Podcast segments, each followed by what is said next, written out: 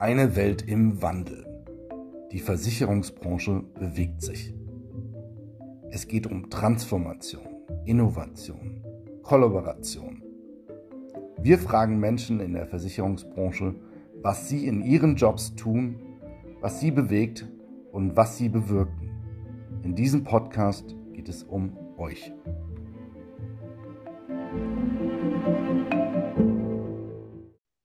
Herzlich willkommen bei die Versicherungswelt im Wandel.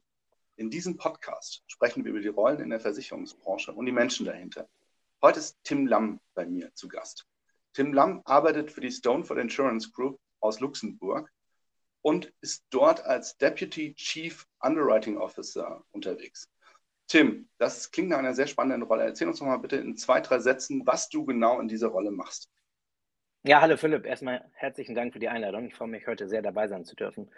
Ähm, ja, was mache ich in meiner Rolle als Head of Underwriting und Chief oder Deputy Chief Insurance Officer? Ähm, am Ende des Tages bin ich für einen ganzen Blumenstrauß an Themen verantwortlich. Ähm, ich betreue die Generierung und die Akquise von Neugeschäft.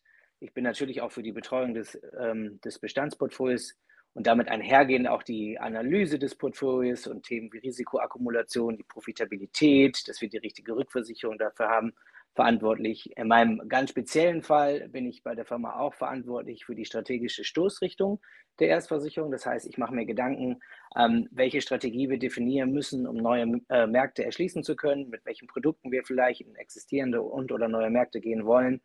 Und am Ende bin ich natürlich auch ein People Leader ja, und kümmere mich hier tagtäglich äh, mit sehr viel Leidenschaft um die Belange meiner Teams und hoffe und möchte sicherstellen, dass jeder seinen Platz findet, an dem er oder sie am Ende des Tages äh, Spaß hat und sich auch weiterentwickeln kann. Das klingt nach einem ganzen Strauß an Aufgaben. Wenn du jetzt ungefähr 250 Tage im Jahr, sagen wir mal, arbeitest, wie viele Tage verwendest du auf die einzelnen Themen und Aufgaben? Das ist eine gute Frage. Ich glaube, die Realität ist etwas davon entfernt, wo ich sein wollen würde.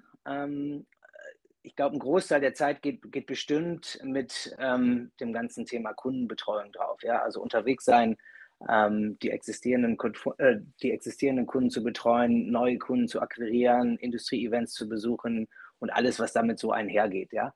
Ähm, ich verbringe auch viel Zeit mit, mit meinen Teams und ähm, das ist allerdings ein Bereich, wo ich weiß, wo ich mich dieses Jahr insbesondere noch stärker darauf fokussieren möchte, ähm, weil das natürlich ein sehr, sehr wichtiger Faktor ist, meine Leute weiterzuentwickeln, um hier auch sicherstellen zu können, dass wir alle, äh, sage ich mal, von dem Kuchen profitieren. Ähm, Weiterbildung ist etwas, was ich auch, wo ich versuche, sehr äh, rigoros zu sein ähm, für mich selber. Ähm, gelingt mir meistens, aber nicht immer. Ähm, und last but not least gibt es natürlich auch immer wieder interne Angelegenheiten. Ja, das Thema kennt jeder, äh, wenn du im Konzern arbeitest, du hast interne Meetings, viele davon sind sinnig. Ich versuche die, die nicht sinnig sind oder die für mich nicht sinnig sind, zu vermeiden. Ähm, aber das ist bestimmt auch etwas, kennt jeder, wo, ähm, wo man dann doch auch besser werden kann, ähm, um, das, um das letzten Endes zu machen. Aber das sind so die, die, die großen Blöcke, ähm, wenn ich sie priorisieren müsste, ähm, geht es um Mitarbeiter, Kunden, Weiterbildung und alles Interne würde ich dann als Nummer vier benennen. Ungefähr in Tagen? Könntest du es noch in Tagen aufteilen? Also wenn du 250 Tage hast ungefähr?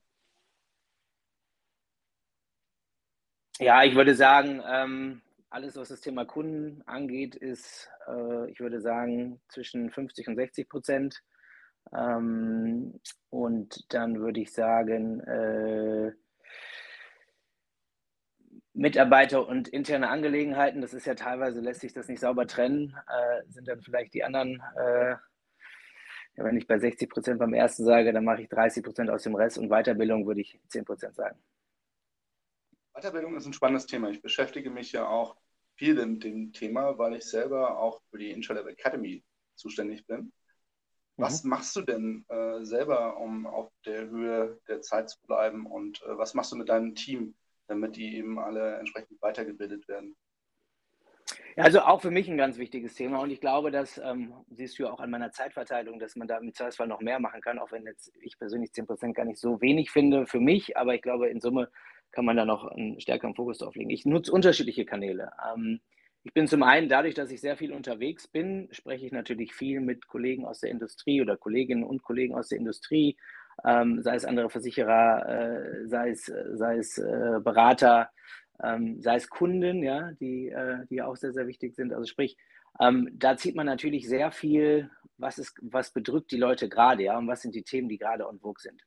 Ähm, ein weiterer Faktum, den ich auch immer wieder mache, ist, dass ich mich mit meinen eigenen Teams zusammensetze und wirklich in den, in den Maschinenraum, nenne ich es mal, gehe, um halt selber auch zu sehen, ähm, wo sind denn gerade im, im Underwriting vielleicht die kritischen Bereiche, wo man dann auch wiederum mit Weitblick sagen kann, äh, hier lassen sich vielleicht Dinge fortlaufen mit, mit zusätzlichen Daten und oder Technologie noch irgendwie äh, verbessern. Das heißt, wirklich immer wieder regelmäßig auch im, im Underwriting aktiv zu sein, ist etwas, wo ich definitiv ähm, ich versuche auch, mich eigentlich regelmäßig mit Themen, die ich als relevant für mich und die ich als Zukunftsthemen sehe, auch irgendwie dort weiterzubilden im Sinne von Zertifizierung zu machen, ob das jetzt ein Agile Coach ist oder äh, digitale Transformationsthemen. Hier gibt es ja unterschiedlichste Anbieter von, von, von Fortbildung.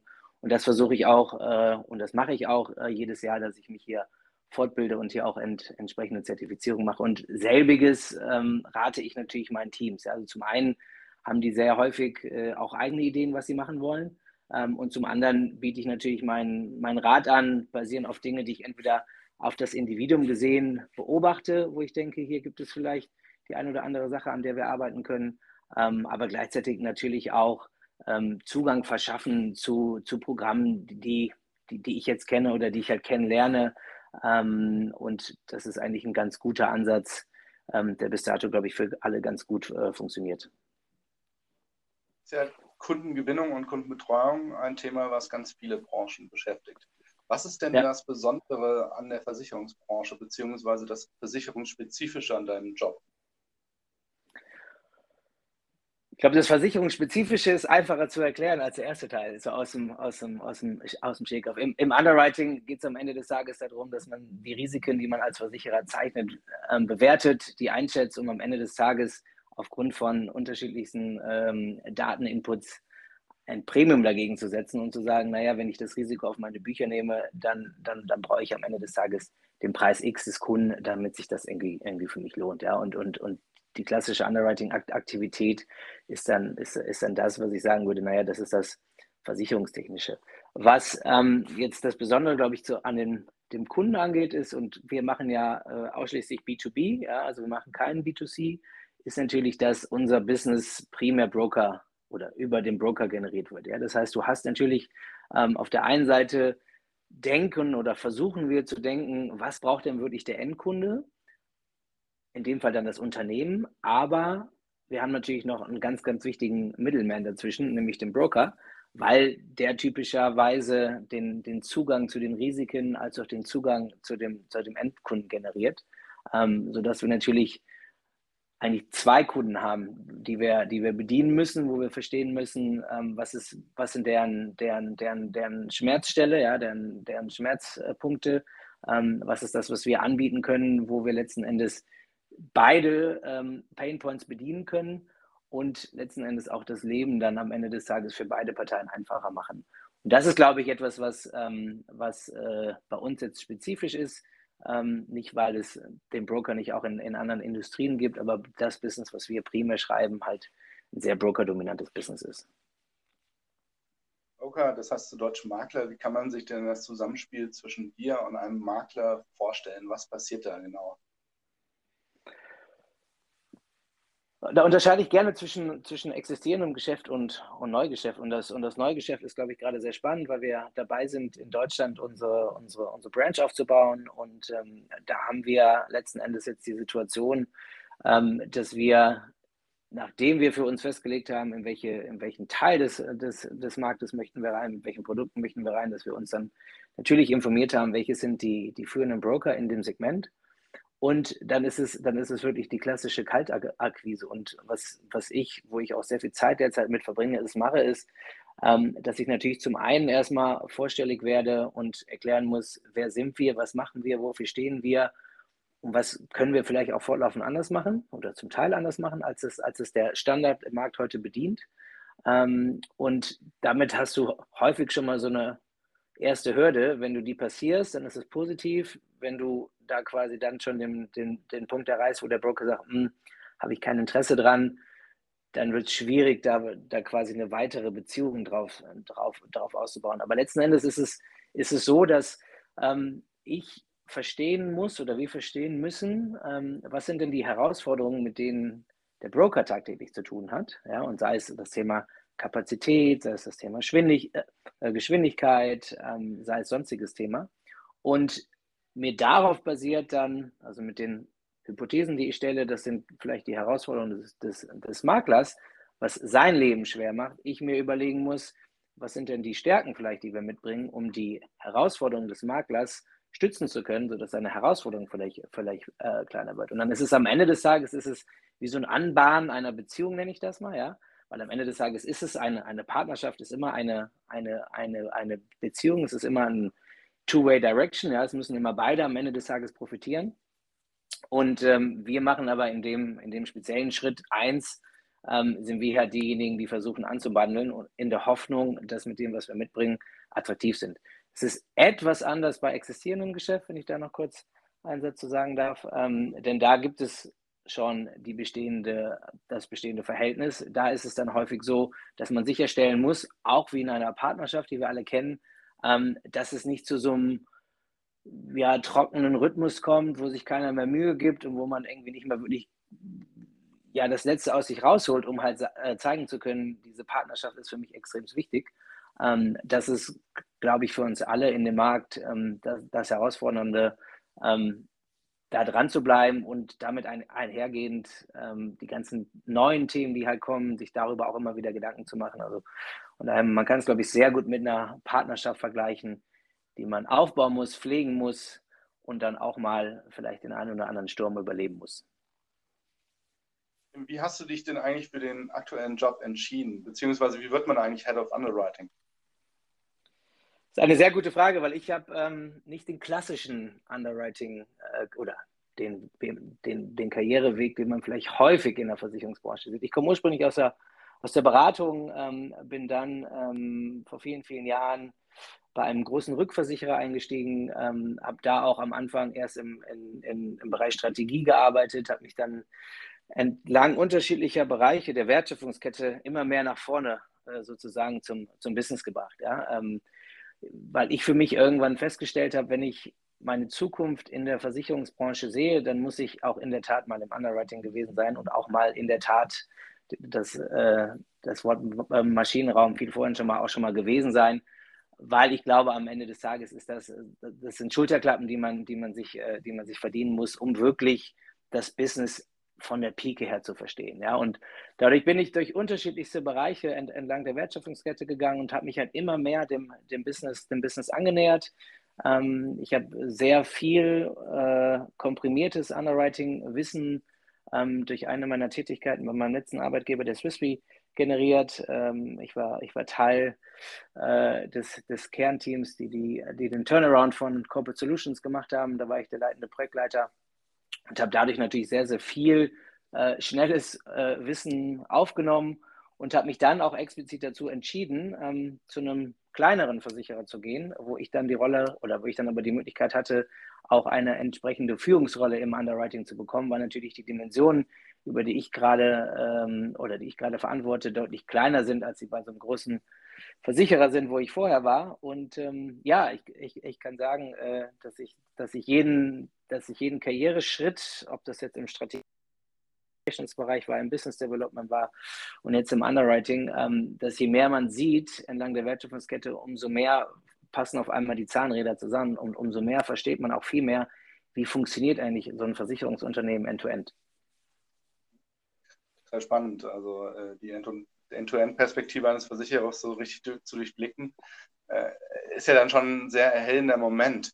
Äh, deswegen vielleicht anknüpfend daran, äh, ein paar ganz kurze Stichwörter mit der mhm. Bitte um äh, entsprechend kurze Antworten. Das Thema Strategie. Was, welche Rolle spielt Strategie für deinen Job beziehungsweise das, was du inhaltlich machst? Bei mir persönlich sehr, sehr stark ähm, weil wir letzten Endes äh, die, die, die Stoßrichtung, wofür möchte die Firma stehen, alle sprechen ja oder viele sprechen ja gerne von einem North Star oder von einer Vision.